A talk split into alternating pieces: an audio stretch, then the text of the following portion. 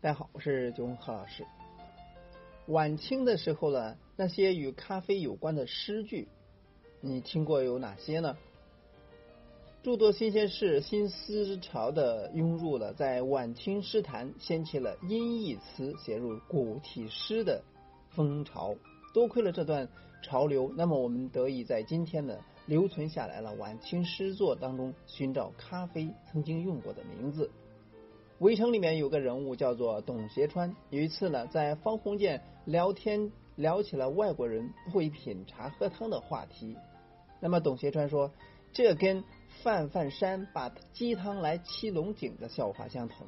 我们这老世伯光绪初年做京官的时候了，有人外国人回来送他一罐咖啡，他以为是鼻烟，就把鼻孔里边的皮呢都擦破了。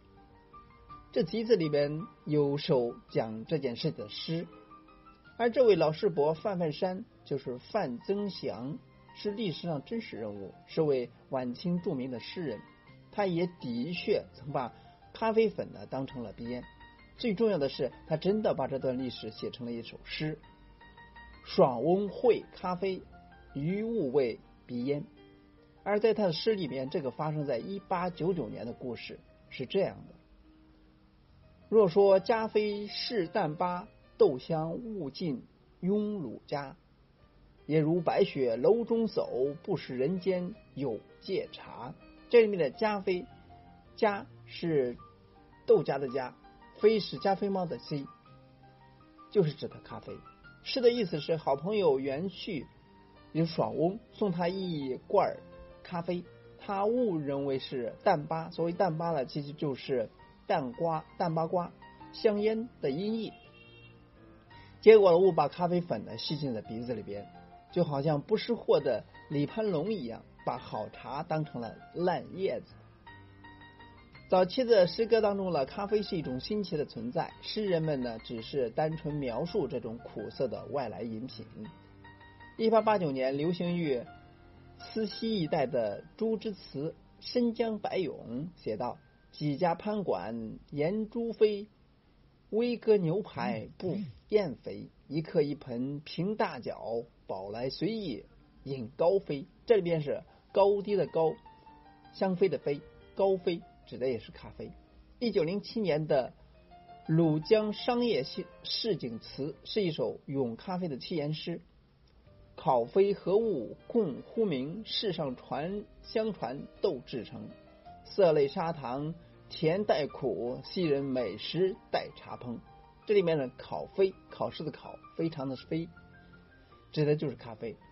还有就是传说中的朱文炳所做的海上朱之词，大菜先来一味汤，中间摇钻变难降。补丁带饭休闲少，吃过咖啡即散场。意思是先上开胃菜，再上生主菜，饭后了有布丁甜点，最后了来杯咖啡。这套西餐的流程了和今天相差不多。这里面也是考飞，考试考，非常的飞。随着咖啡的文人情调呢，西洋情调、小资情调越来越重，和咖啡有关的诗词呢，从硬广变成了软广，所谓硬广就是硬广告，然后变成了软型的广告，出现了更加的私密、更加生活化的场景当中。比如说，破碎咖啡无限意，坠香魔力可怜身，夜归依旧一灯萤。这是林更白晚西沙霞飞路咖啡座上的。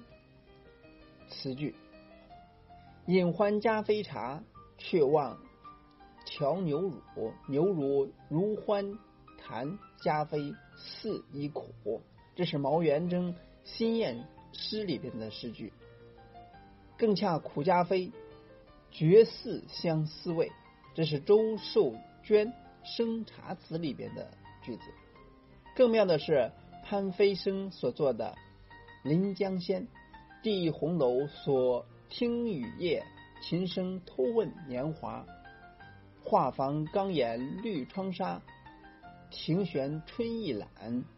浓黛脱帘靴，也许胡床同靠坐。低低叫满语窃窃。起来新酌加啡茶，却防酣屁笑。